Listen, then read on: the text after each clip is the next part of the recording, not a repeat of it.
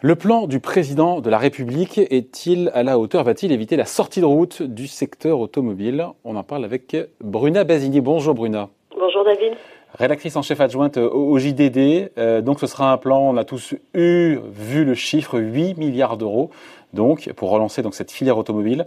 Euh, évidemment, le président nous parle d'un plan qui est historique, ce sont ses mots.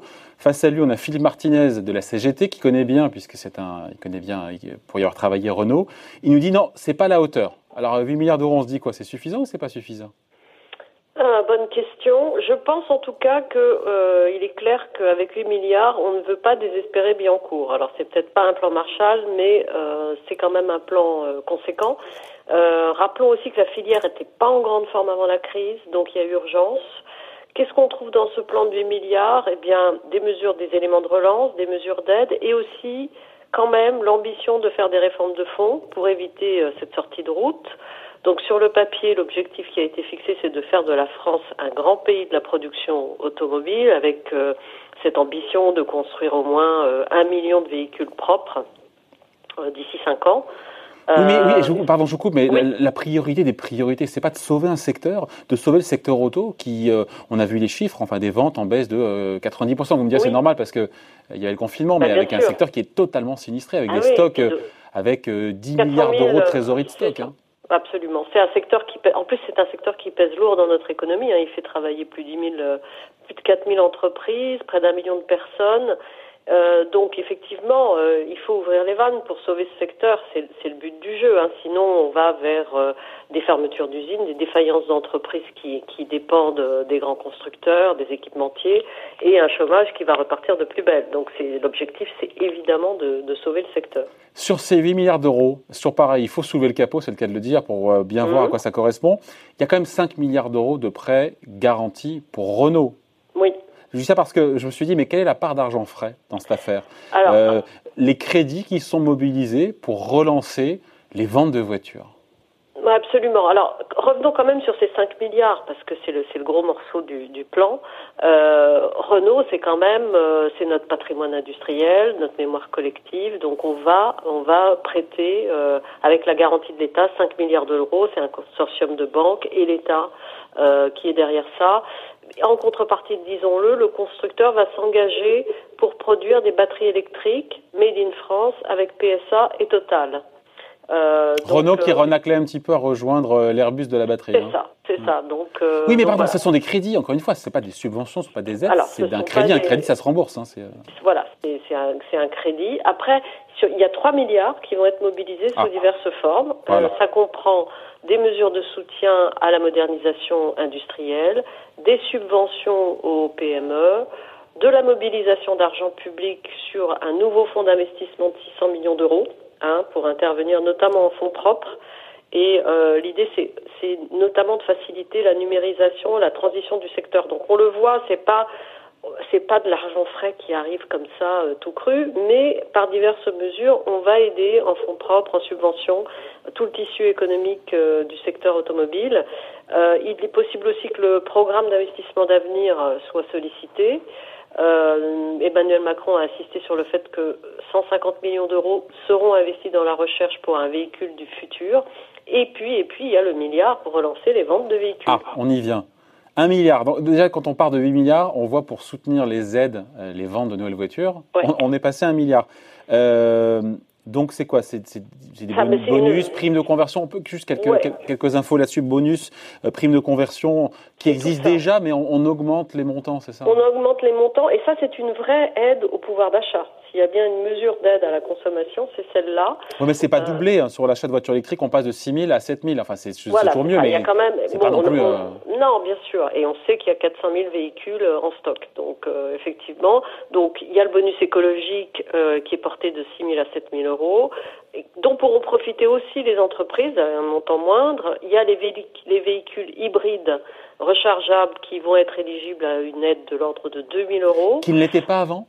Euh, je ne me souviens pas qu'il l'était, mais euh, là-dessus, euh, vous me posez une colle. D'accord, ok. Et sinon Et puis, il y a, y a, tout ce qui concerne la fameuse prime à la conversion, qui est doublée. Ouais, ok. Hein, et là, l'objectif, c'est de renouveler et de verdir le parc automobile français. Prime à la conversion qui est doublée, notamment pour les voitures d'occasion, qui sont au même critère 1. Tout à fait. Donc, pour le marché de l'occasion, pour le dégripper. Et le neuf est l'occasion. Hein. On passe de 2000 à 4000 euros. Et ça couvre beaucoup de Français puisque, euh, le, enfin, c'est sous condition de ressources ou de, de contribution puisque le revenu fiscal de référence est de, est de 18, 000, 18 000 euros net. Donc, c'est trois quarts des Français qui sont euh, éligibles à, à cette prime. Et euh, l'idée, c'est vous me donnez votre véhicule euh, pourri, au diesel, polluant, etc. Et je vous donne, vous achetez en, échange un véhicule neuf ou d'occasion propre. Euh, donc, euh, donc voilà, c'est un dispositif qui. Qui se cumule aussi, Bruna. Oui. Si j'ai bien compris, on peut cumuler les aides et aller jusqu'à quasiment 12 000 euros d'aide. Oui, pour le coup, ça, commence à. oui, ça... Mais pour ça, il faut cocher pas mal de cases. Hein. Ah je ne suis pas sûre, David, que vous soyez dans la plaque. Mais euh, on peut Vous non plus, très cher. non, mais je, moi, je conduis très peu. Donc, euh, bon. se fait conduire, c'est mieux. En fait, si on, si on, on, peut cumuler le bonus écologique de 7 000 et la prime à la conversion de 5 000 euros, et pour ça, il va falloir se dépêcher d'acheter parce que faut, ça s'ouvre au 1er juin, tout ce dispositif. Donc, il faut être parmi les 200 000 premiers acheteurs. Il faut acheter un véhicule électrique neuf ou d'occasion euh, le fameux revenu fiscal de 18 000 euros, euh, et mettre à la casse, ne l'oublions pas, un véhicule essence immatriculé avant 97 ou diesel immatriculé avant 2001. Et à ce moment-là, vous pouvez vous offrir une Renault Zoé euh, pour 11 900 euros contre 23 900 euros sans subvention.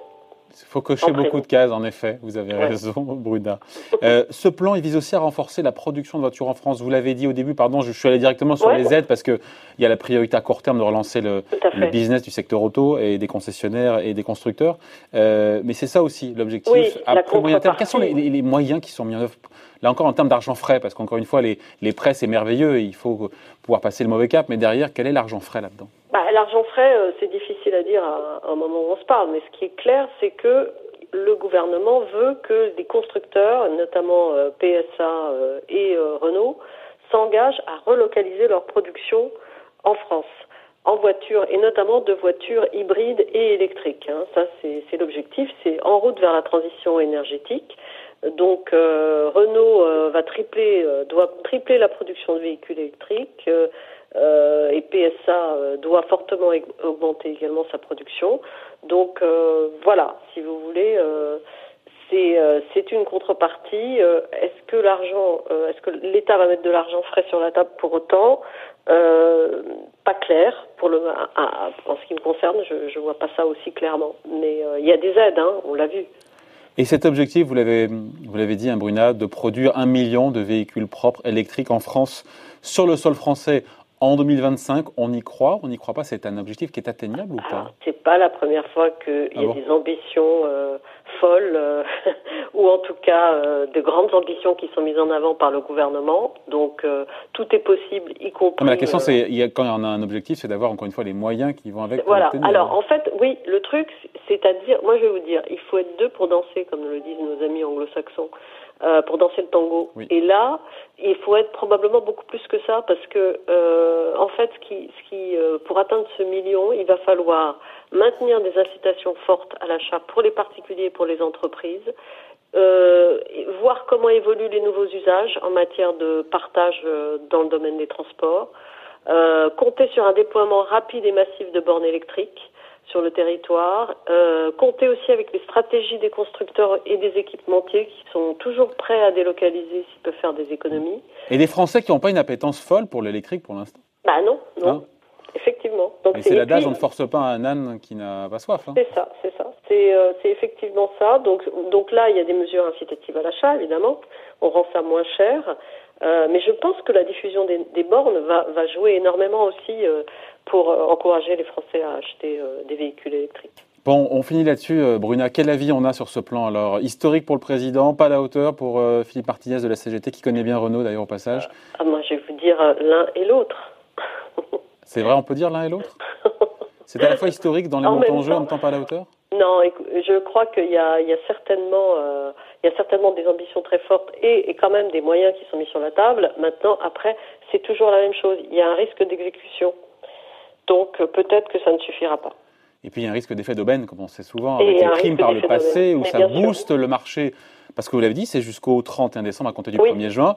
Qu'est-ce qui se passe quand on enlève la béquille, quand on enlève la morphine Après, on a toujours vu des marchés qui ont corrigé. Alors après, on a aussi, on sait aussi par expérience que euh, on, a tendance à prolonger ces primes pour euh, maintenir euh, quand même la demande et l'appétit ou l'appétence pour pour les véhicules. On réduit, on réduit la carotte fiscale, mais on la on la supprime pas d'un coup. Exactement. Merci beaucoup. Explication signée Bruna Basini, rédactrice en chef adjointe au JDD. Merci Bruna. À bientôt. Merci. Au revoir.